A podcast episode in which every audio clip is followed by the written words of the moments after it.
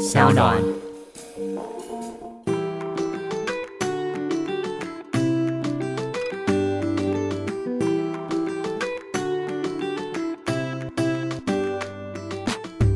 Hello，欢迎回到 Ivy 爱公威。今天呢，真的是一个，我觉得终于我们的 Ivy 爱公威的节目邀请到了直男，对直男来宾，我们欢迎吕耀安吕医师。大家好，我是木生妇幼诊所的吕耀安医师。大家好。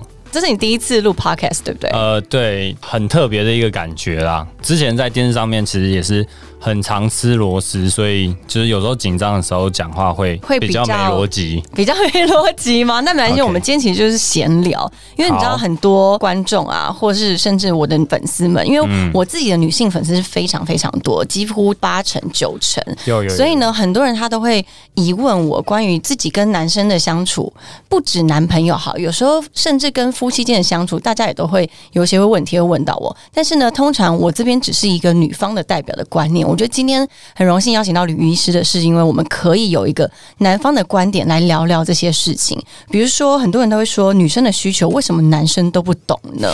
我觉得可能甚至周遭的朋友或者是你的一些病人会跟你聊这些东西吗？这一定会啊，因为可能我们平常在做一些妇产科检查，或者是。照超音波的时候，因为那个时间会比较长一点，所以其实我们很常东聊西聊。嗯嗯。那有时候在产检过程中，可能会聊到就是呃夫妻怎么认识的啊。哦，会这么的轻松？对对对对，一定的啊！因为整个产检过程，其实在我们诊所很轻松、很自在的啊。对对。甚至也会问他们说，他们现在还会不会牵手一起去散步？哦，那是不是有应该有很多太太或者女朋友跟抱怨男朋友的一些行为吧？对啊，这我每天都会听到啊。但是你自己心里呢？我说实话，你心里是觉得，因为我每天是你自己在那讲，还是你也很同情他？而且我每天听到最主要的原因，是因为我女朋友每天都会抱怨我了。哦，你自己的 女朋友也会抱怨你？因为女生呢，很常说男生永远都不了解我们自己到底需要的是什么，我们要的是什么。对，比如说今天月经来的时候身体不舒服，你都会怎么样做？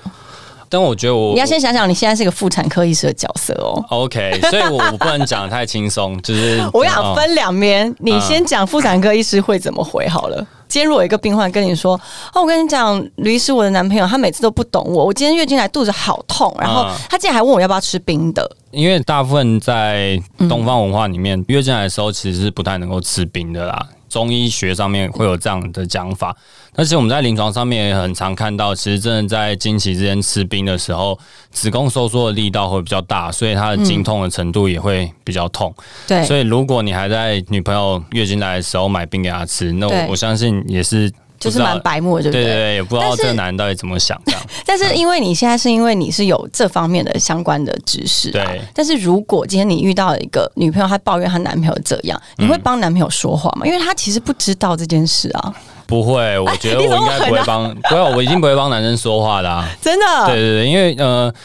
其实我觉得在女生方面，就是包括每个月月经来都要痛一次啊，之后可能就是还要生小孩啊，还要产检。其实整个怀孕过程十个月，整个都很不舒服。所以女生比男生其实还有很多不方便和不舒服的地方。就是如果连这么小的事情都没办法，你难道没办法记好你女朋友什么时候月经该来吗？哇塞，你这太贴心！我不懂，以你这样子的了解女性的一些身体构造跟一些。习性来说，你女朋友还能抱怨你什么？哦，没有啊。那除了这个，还有很多可以抱怨的。比如说，比如说，今天要讲一个，他常常觉得就是，呃，可能他在抱怨东西的时候，我没有认真在听。哦，这是太多男生的通病了。你们到底有没有在听？你们其实没有，对不对？没有，我们真的有在听，但是就可能会觉得当下之间不知道该怎么反应，或是你觉得其实不必要回。哦，有时候我会觉得不必要讲出来了吧？是不是有女朋友想要揍你？完蛋！我觉得我录完这一集回去要跪算盘。但是我很能够理解，因为我自己也算是一个，我不是一个太女性的一种女生。就比如说我今天忙工作的时候，可能另外一半在跟我讲话的时候，我可能也会放空，然后可能就是随意的，就是跟他说：“哦，好好好，我知道了。”但其实没有听进去。对啊，其实有时候真的是这样。我可能他在抱怨的时候，我在划手机，但我有在听。但当下没有回应，那感觉就好像我只是单纯在划手机，完全不理他，他就会很生气啊。可是你可能是事后才会想到这件事嘛，就等于说他听进去，只是没放在你心里。对对对对对，我觉得这一点可能我也要改啦。那你这样子其实蛮贴心的耶，是因为你女朋友很常跟你抱怨这件事吗？哦，这件事情她抱怨很多、啊，当然每天多多少少都会有一点抱怨。那你自己在看诊的时候啊，嗯我就说很多应该女性的病人，她会跟你抱怨她自己跟男朋友之间的一些关系嘛。嗯，那有没有一个是你觉得不管男女好了，他们的医疗知识真的非常不足够的？比如说有一些那种很大的迷信的，就像我们刚刚说好，女生月经来不能吃冰嘛，然后这件事情是真的有医疗依据的吗？嗯，目前的话，其实，在医学上面，就是说西医的部分、啊，没有特别指出，就是有任何理论或者是医学的研究知道，就是真的不能吃冰。当然，我们目前会有一些假设是说，有可能在冰品，就是假如女人吃冰的冰品里面含有的糖分，然后还有不饱和脂肪酸比较高。就因为它乳制品嘛，嗯就是比较容易产生一些更高的发炎反应，导致经痛会更痛。哦，所以其实经痛是因为发炎反应对对对对，哦，所以那吃巧克力那些也。一点都没有帮助，那是一些商业的那个、没有一些商人的一些行销，是不是？我这个倒是有帮助、欸、哦，真的吗？对对对，其实我觉得男生就是这样，你只要好好记好另外一半每个月月事大概会什么时候来。就是你可以买一些就是甜品给他，热的，像红豆最近那么冷，就是可以嗯喝那种就是热的红豆汤啊，对然后帮他煮啊，或者是什么黑糖姜汤吗？嗯那其实这些东西，因为里面还有一些糖分，你摄取到身体里面的时候，大脑会释放一些血清素，嗯这时候你的心情会比较愉悦。了解，所以其实跟吃巧克力是一样的意思，对，同样的道就是你，理。你可以让你女朋友就是心情好一点，或者让你老婆心情好一点，其实你的生活会过得比较快乐啊、我觉得是哎、对对对就是 happy wife happy life。哎、这但是这句话超常讲的，这句话真的超常讲但是啊，我后来发现啊，其实女性啊，她不只是月经来的那一个礼拜。心情会很差，是不是跟女生的荷尔蒙分泌有有关，跟年纪也有关系？可能要月经来的前一个礼拜就已经开始心情不好了。对对叫金钱症候群啊。那金钱症候群本身现在在我们医学方面也是没有得到一个非常确切的机转，也就是说，为什么这个女生会有金钱症候群，她的朋友就没有，或者说对她有可能最近比较常会发生这些状况，然后过一阵子她好像又好了。那其实这个并没有这男生要怎么处理？你告诉广大的 男性朋友们，或者让女性观众来让她教教她男朋友要怎么办？就是要忍耐啊。对，只有两个字广广大男对广大的男性来讲，其实就是要忍耐。金钱症候群，当然第一个他可能身体不舒服，然后身体可能会有一些变化。但是我自己身为女性啊，我自己会觉得这是我们没有办法避免的事情，因为她真的就是会心情莫名的沮丧，没错然后开始怀疑自我的价值，嗯。然后甚至会觉得旁边这个男人怎么看都那么讨厌，我我不知道，可能我女朋友每天看我都觉得我很讨厌。他已经很习惯。我觉得那真的是可以用一些方式，然后让男生他可以知道，比如说这些规则啦，让知道女生的月经是什么时候，然后可能前一两个礼拜就要先做一些铺陈了，对不对？对对对对对，因为这个同理心确实有点难，是因为男生真的没有这个困扰。对，但是其实就是嗯。相较起来，以女性来讲，她每个月都要有一次这样的烦恼，而且每次烦恼可能都会持续一个礼拜到两个礼拜。对，而且月经有可能是第一个，她没有准时来，或者是来的时候有时候量很大，有时候量很小，然后有时候会经痛，所以这整个问题，嗯，身为男性，我觉得是要因为对男生来说，这个应该也是一个未解之谜，他可能永远一辈子都不了解。但是因为对经理律师的分享，可能真的是可以有一些方式，比如说准备一些甜品啊，嗯或者是多关心你另外一半的情绪状况，这样子。嗯但是啊，我发现你刚刚说的。女生经期不来，是不是也会让情侣之间有点害怕？这就要看男生肩膀够不够硬啊。嗯哼对，当然你够硬你，在整间会常遇到这种事情吗？哎、会啊，比如说今天他们可能是小情侣，对对对，嗯就是小情侣，然后女生月经没有来，那自己在家验孕验到两条线，所以假如男生是比较有担当的，你就可以看到那个男生的脸上微微会露出一点喜悦。哦，对，虽然他们还没有结婚，或者是还没有预计要结婚，这种你就可以很明显看得出来哦，这大概他们的小孩子是会留下来的。这样，那另外一种当然就是比较。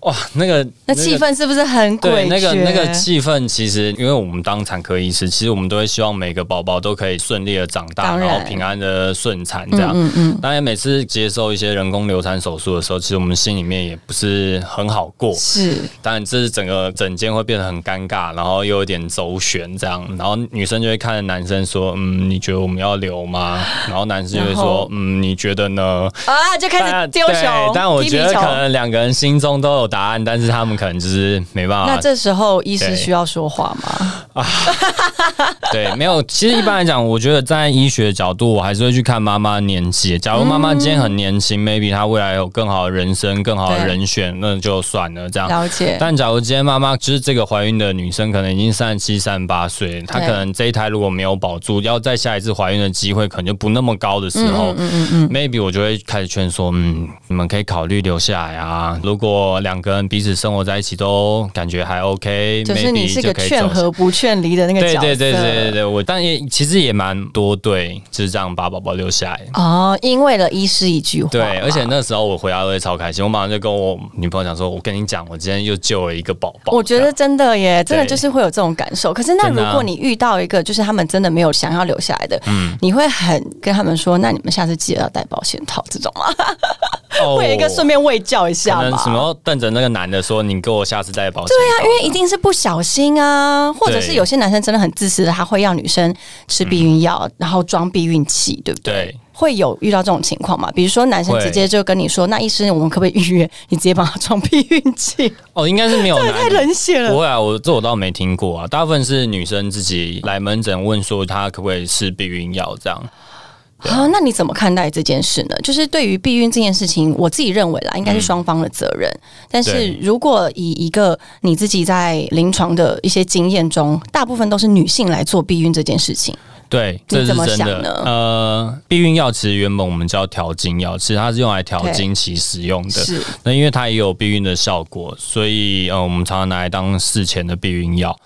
那如果这个女生原本她就是有乱经的话，她可能想要用这样的方法避孕，其实我也蛮赞成的。那当然，如果你原本月经周期都很正常，然后想要避孕，然后来吃这个，当然，因为目前来讲，如果你说保险套或者是使用、呃避孕药避孕药的话，使用避孕药的避孕效果其实是比那个保险套还好。那对身体的危害呢？如果以女生吃这个药来说，因为它是荷尔蒙药物啦，对多少其实会有一些影响，但因为现在的药物越来越发达，越来越好，其实那个影响会越来越少。但常常我们在诊间看到，当你吃避孕药的时候，有时候你会这样长痘痘，哦，对，这个不是好事哎、对，这不是好事。再来就是很容易水肿啊，因为里面含有黄体素，有时候身体女生有时候对于黄体素如果比较敏感的话，可能会呃有点水肿啊，甚至你会觉得人比较累、比较嗜睡都有可能啊，因为会有一些副作用。哦，这真的是一个有趣探讨的事情诶，因为毕竟怀孕是怀在我们女性的身上嘛，对所以女性自己保护自己是一个很重要的事情，也是能够理解大家为什么都是女性来要求说需要避孕这一块嘛。但是你自己认为男生对于这块是不是也是有责任的呢？呃，我觉得如果你真的没打算给人家负责任，真的是你自己要带好你的保险套。对呀、我觉得就算随身携带也是很对，我觉得健康的事。对，可能以前你随身携带的时候，不然皮夹掉了一个，大家会用异样哎眼光看你。但目前，如果你真的掉一个，大家还会觉得，哎呦，你这个人你是好男人，啊你不是渣男。哦，是不是渣男？我不知道啊。对，但是至少某方面的健康观念很重要。对啊，我们刚刚说你看过非常多的案例啊，嗯，这种不戴保险套，我们可以说是不安全的性行为，对吧？对，没错。对，那那种不安全的性行为，除了对女生有我们说怀孕的一些风险之外，还有什么样其他的风险呢？当我们今天使用避孕药避孕的时候，变成说，如果我们不戴保险套，这时候我们很有可能就会感染很多奇奇怪怪的性传染病，嗯就是性病啊。然后那包括艾滋病啊、梅毒啊，还有 HPV 感染的，像是菜花或者是、对比较高风险的一些人类乳头病毒。嗯嗯嗯嗯，对，其实保险套除了避孕以外，它有很大一部分其实是可以帮助减少这些传染病。对，因为很多人他传统的观念都觉得保险套只是为了让你不要生 baby，对，可是其实我觉得这是一个我们大家要去。推广跟翻新的一个更新的知识，就是戴保险套其实保护男生也保护女生。没错，因为还有很多潜在的那些你刚刚说的那些病菌啊，但你刚刚有提到 HPV，HPV、是什么东西？HPV 的话，其实就是所谓的人类乳头病毒，嗯嗯，它是一种病毒，会感染人体的表皮还有黏膜组织，嗯，那它主要的传染过程其实就是透过性行为啦，因为在性行为的过程中可能会接触皮肤啊、黏膜啊，还有一些体液。那这些里面可能会有病毒株，所以就可能会感染。嗯嗯，那病毒的种类通常会有很多种，HPV 就高达一百多种。那真的很难防哎、对，但一百多种里面，其实又有分成高风险的和低风险的，像是呃第十六、十八、三一、三三、四十五、五十二、五十八型这些类型的呢，就比较是高风险的型别。如果感染到这些比较高风险的型别的话，致癌的风险也会比较高。嗯哼，所以它的高风险是在讲说它导致你子宫颈癌的风险。全球来讲的话，最常见的就是第十六和十八型引起的子宫颈癌。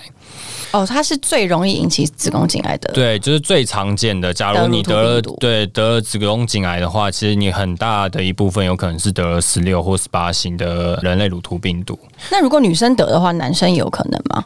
有，如果我问你说人类乳突病毒，你觉得在男生感染比较多，还是女生感染比较多？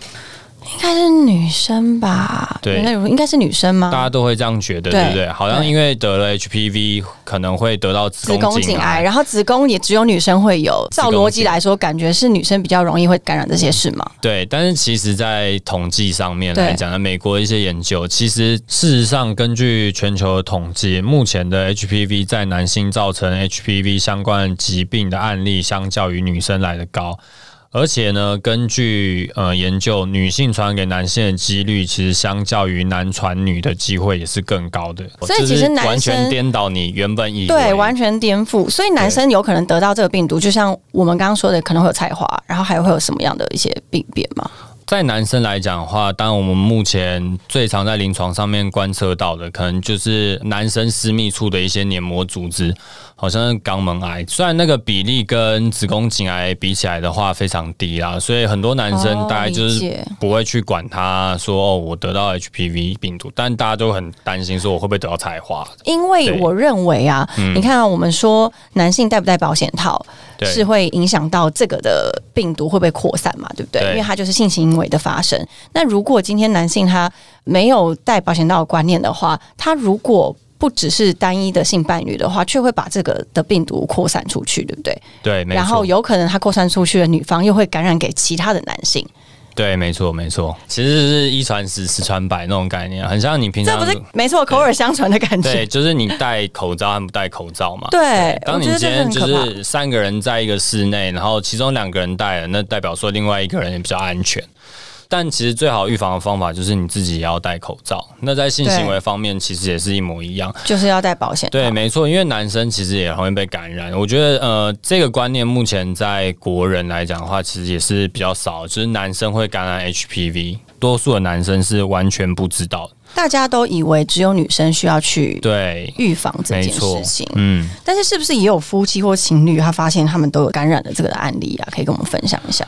不然我讲一个我在诊间遇到的，好了，嗯就是一个大概中年的夫妻啊，那年纪差不多五十岁左右，他其实是从外面诊所转介过来的。外面诊所的时候，那个医生是跟他们讲说。可能太太是得了菜花，嗯那可能需要到一个可以手术的地方做治疗。对，我在内诊台上面帮他做检查的时候，其实看起来就是真的很明显很很明明显啊，确因为他那个已经长得蛮大的这样。就很绽放，这样吗？哎，对对对，蛮大朵的一朵花这样，嗯因为大家都知道，就是菜花其实是不太名誉的一个病，嗯大家其实都会有一些偏见这样。对，他就问我说，为什么他会得这个病？嗯，那我当时讲说，最主要是从性行为方面传染的啊，当然也有一些可能是病毒残留在一些物品上面，可能去公共厕所，但是厕所马桶盖上面不干净，嗯嗯嗯嗯嗯，那也有可能会感染。这样，当然因为你你要打个圆场嘛，对不对？对，你人真好，总不能说就就你老公但这也是有这个几率的、啊，对不对，对？就是还是有这个几率啊。就是那时候他就是看一看我，我就跟他讲说，也不一定是你老公传给你的，因为有时候我们人人类乳突病毒，它在身体里面潜伏期可能到达数年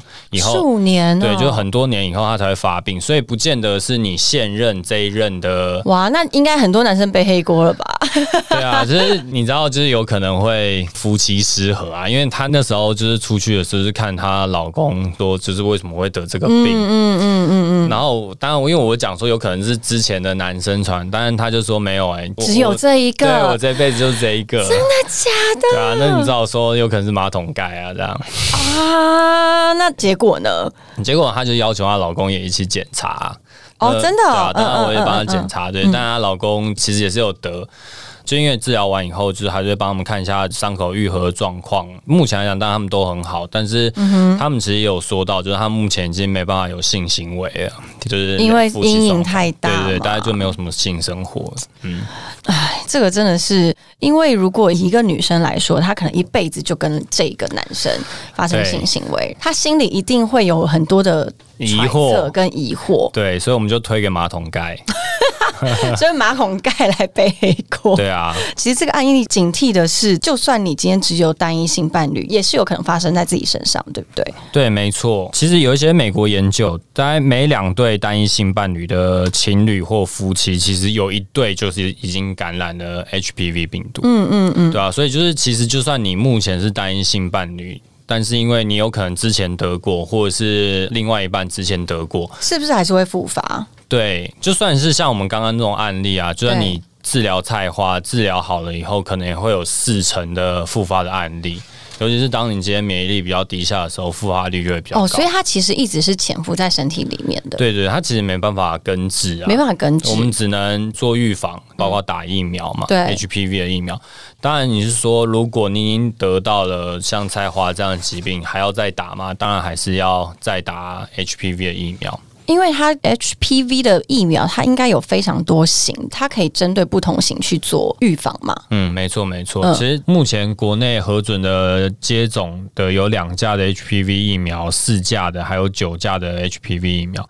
四价里面包含了六、十一、十六、十八。那六和十一型这两型，其实就是我们所谓的会引起菜花的病毒株。四种嘛？四种就是它包含四种不同病毒株的疫苗。那后来呢？最新的是九价。如果我们施打 HPV 疫苗是施打两价的话，针对的对象可能是九岁以上的妇女。哈，九到十四岁的话可以施打两剂或三剂。那十五岁以上的话，就是建议施打三剂。那你刚刚说的是一些菜花的一些病毒。但是像子宫颈癌呢？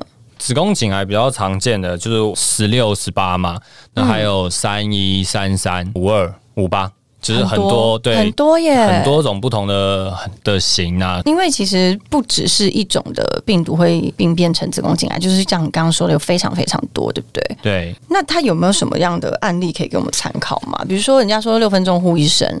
到现在也是用这样的方式嘛，用子宫颈膜片检查的方式。以前我们都会讲说用子宫颈膜片，对，那六分钟护一生，其实只占子宫颈癌预防的三分之一而已啦。啊，这么低？对，因为我们现在目前都会建议病人说，三十岁以后，对，每年要做一次子宫颈膜片，而且是免费的哦。对对，这是国家，我已经领了四年了，我已经四四次四次免费，我觉得很开心。对，但其实我们。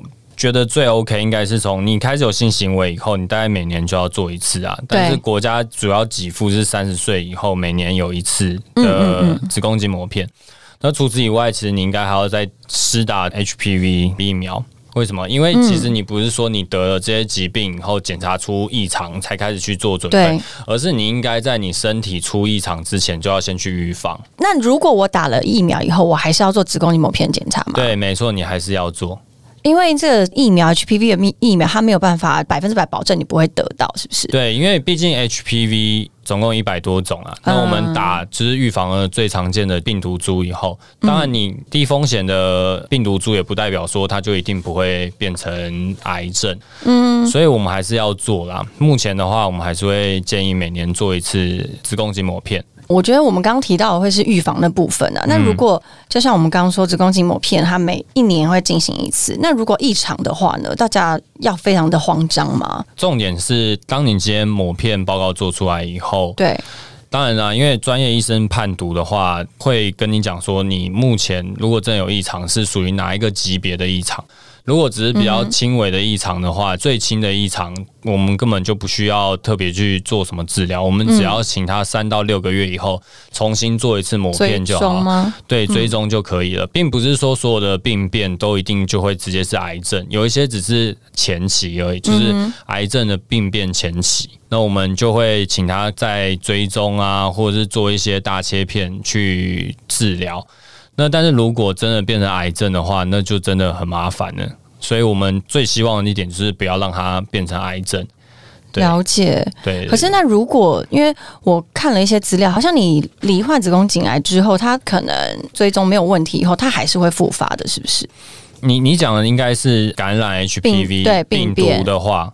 呃，应该是这样讲啦。如果你是重度的子宫颈癌前病变，哦重度，因为轻度的话我们可以再观察。如果是重度的癌前病变，就是可能是 CIN two、CIN 三，就可能它的复发率会到达五到十 percent。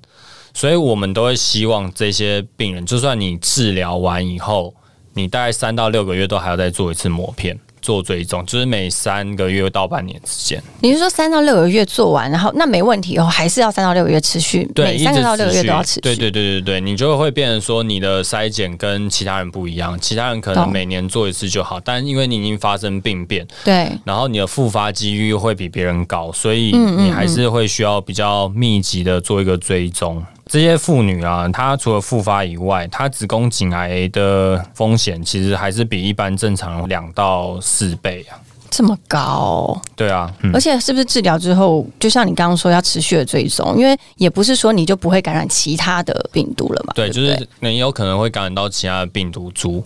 我们这样讲好了，大家都可能听起来很害怕，觉得好像可怕哎，对，得到 HPV 因为你说有一百多种，感觉超可怕的。对，好像你得到 HPV 以后，你可能就一定会变成癌症啊，就是世界末日。其实没有啦。那一般来讲，HPV 的感染者其实没有明显特别的症。症状通常都是感染后，身体自己会有一个清除的机制，就好像我们今天感染感冒，感冒也是一种病毒，当然我们可能会稍微身体有点不适，但过一阵子以后，你自己就会好了，因为身体会把它清除掉。是，那其实 HPV 也是这样一个状况。所以你可能当下感染以后，你身体会自己把它清除掉。嗯哼。但如果你是持续不断的在感染这些高危险的 HPV，那就很有可能会导致 HPV 的相关癌症。对对。但是如果你即使是比较低风险的 HPV，也有可能会变成像是菜花这种疾病，就是可以做一些治疗的。对对对对。所以大家不要想说哦，我今天只要感染 HPV，我就超慌张了，就完蛋，世界末日了。我觉得主要是要教大家。要怎么样去预防吧？就像刚刚医生说的，就是预防有三个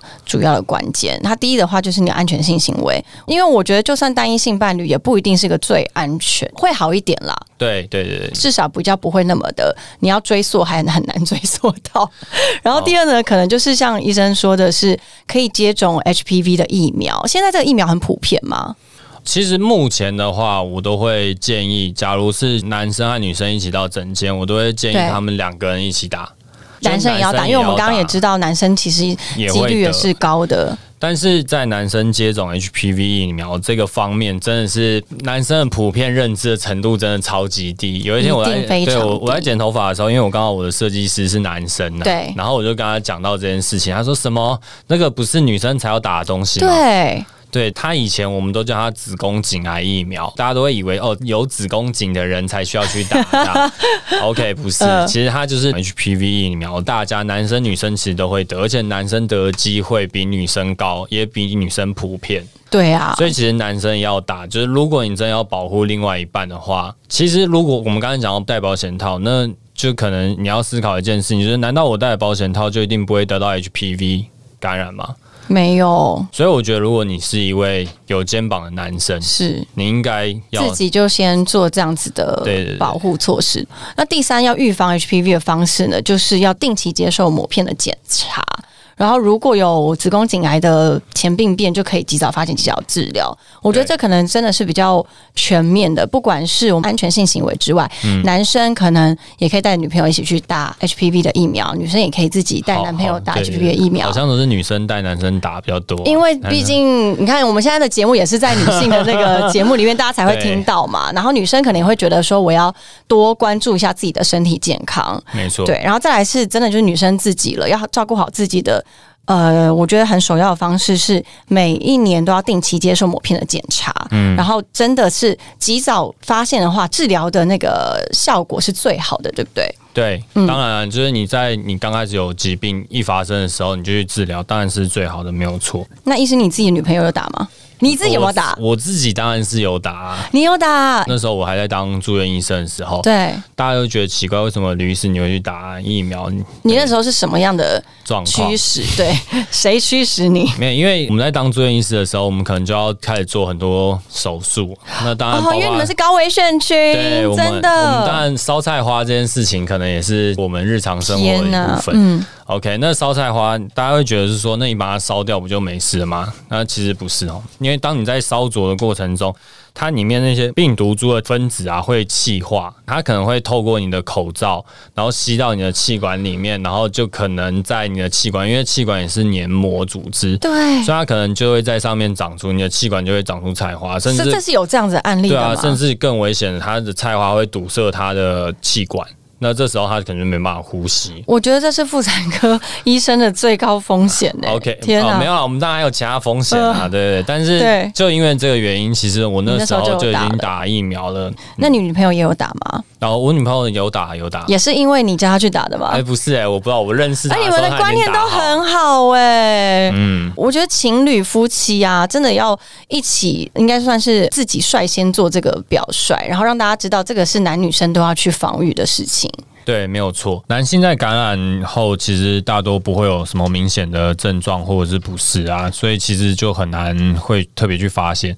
那美国研究的话，其实男性只有不到百分之十 percent 在感染 HPV 以后产生抗体，而且人体在自行产生抗体的时候，可能难以预防下一次 HPV 感染。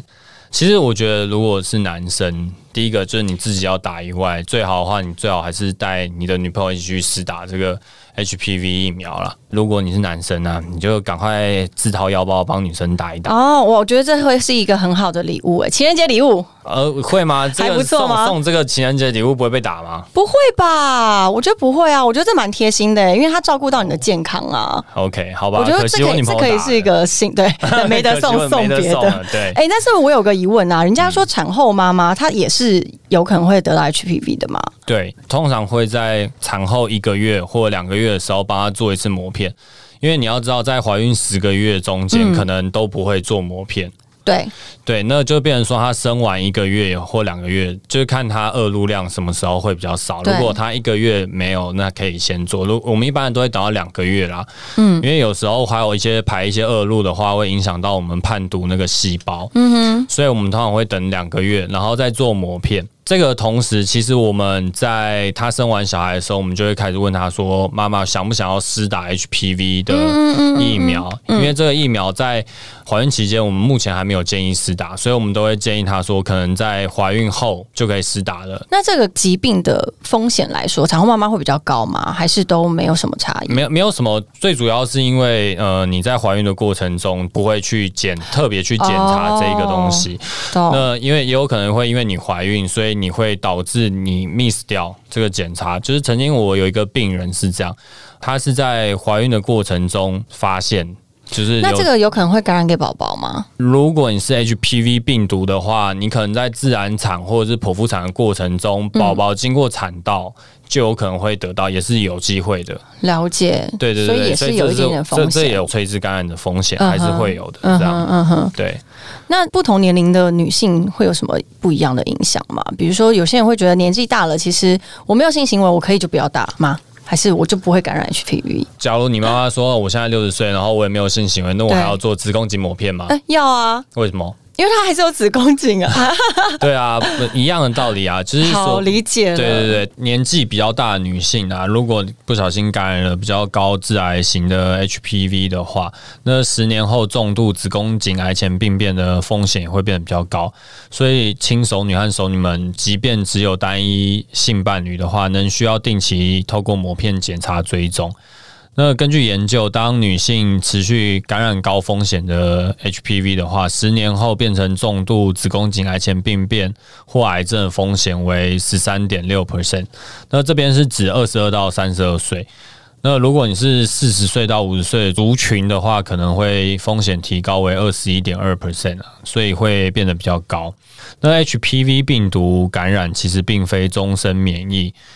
就是像是我们常见的第六、第十一型，也就是菜花这些，经过手术的话，其实仍有百分之二十五的机会可能会面临复发的状况。哦，所以其实年纪大也是会感染，但是早一点打真的对女性的对，没错。那你还是要乖乖每年都要去做子宫颈膜片膜片的检查，对对对。因为像医师说的，它可能会潜伏在身体里面好多年。对啊。好，今天很开心，吕医师跟我们分享的就是关于呃，我觉得男女之间呢，其实。爱情是很重要的事情，但是身体健康是更重要。因为你身体要健康，然后你要照顾好另外一半跟自己的健康，才可以长长久久走下去。而且也因为这样的关系，你们彼此的信任度应该也会提高吧，对不对？所以呢，医师可以再跟我们总结一下，我们要如何预防 HPV 的三关键呢？第一件事情呢，就是我们一定要每年去做子宫颈膜片检查。对，OK，这个是政府有补助的，很重要。那再的话，就是你可以自费去施打一个 HPV 的疫苗。为什么？因为直接形成一个对你自己的防护力，你不需要等到有疾病开始发生病变以后，你才知道哦，原来我这个疾病，我这个病变，你可以在一开始就已经先预防好。那再的话就是要安全性行为，对，戴保险套你还可以保护掉像是艾滋病啊、梅毒啊这些传染病，其他的风险都会一并的降低，其他的性传染病的风险也会变得降低。对，所以就说到施打疫苗的部分啊，这边跟大家分享一些非常好的资讯，就是今年呢，台湾癌症基金会跟台湾疫苗推动协会。它呢，在全台湾推出超过两百一十八间的 HPV 卫教友善诊所。HPV 卫教友善诊所呢，它的完善的 HPV 的卫教资料跟诊所医师也会很清楚，就像吕医师一样有耐心、很清楚的分享 HPV 的卫教资讯，然后让我们可以完整的获得所有的预防资讯。欢迎大家呢到我的 IG 上面点连接查询邻近的诊所，即刻的预约咨询，因为这真的是关乎我们的健康，也关乎你跟你另外一半的。呃，我我认为是一个甜蜜生活的关键啦，就是两个人生活健康的话，真的可以走得比较快乐。今天谢谢吕医师，谢谢大家，谢谢 Ivy。和所有疫苗一样，人类乳头病毒疫苗并非用于治疗，且可能无法对所有的疫苗接种者都产生保护作用。常发生的不良反应为注射部位瘙痒、肿块、温热感等，或头痛、发烧等全身性不良反应，通常轻微且短暂。其他详细资讯，请咨询医疗专业人员。